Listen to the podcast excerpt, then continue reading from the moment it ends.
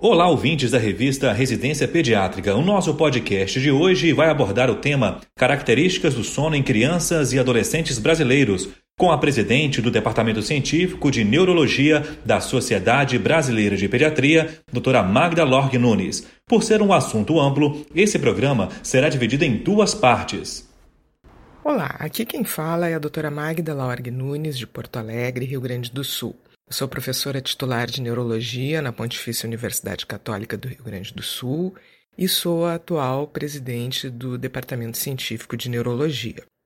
A ideia hoje é conversar com vocês sobre dois estudos que foram orientados por mim e realizados no Instituto do Cérebro, que tratam sobre o sono na infância. Estes ambos estudos foram publicados na revista Sleep Medicine.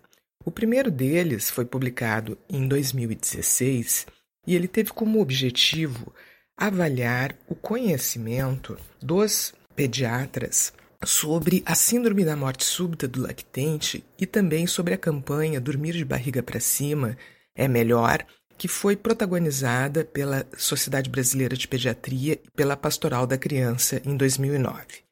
Essa foi uma pesquisa que utilizou a base de sócios ativos da Sociedade Brasileira de Pediatria que receberam um questionário online. Antes da distribuição do sorteio para este questionário, foi realizado um cálculo amostral que representasse a distribuição geográfica dos pediatras no Brasil. Participaram então desse estudo 1.654 pediatras, cuja média de idade era 46 anos e o tempo de prática médio era de 20 anos. A posição prona, o coleito e o tabagismo foram, respectivamente, identificados como fatores de risco para a síndrome da morte súbita do lactente em 73, 66 e 60% dos pediatras. 89% dos pediatras tinham tomado conhecimento da campanha e 85% declararam estar convencidos de que a recomendação do sono em posição supina, isto é, de barriga para cima, era um fator de proteção para a síndrome da morte súbita do lactente. Também foi avaliado se a campanha influenciou na mudança de conduta dos pediatras, e isso realmente ocorreu.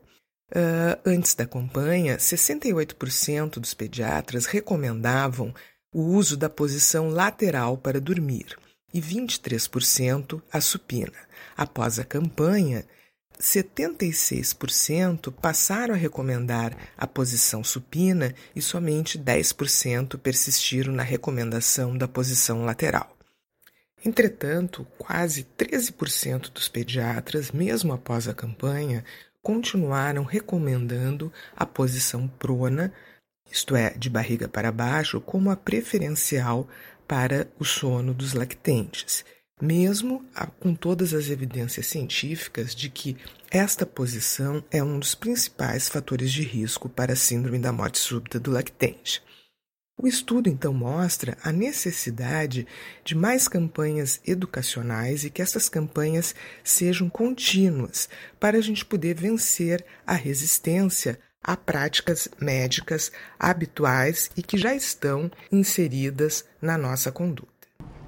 Essa foi a doutora Magda Lorg Nunes falando sobre características do sono em crianças e adolescentes brasileiros. Na próxima semana, ela continuará a falar sobre o tema em mais uma edição do nosso podcast. Até lá!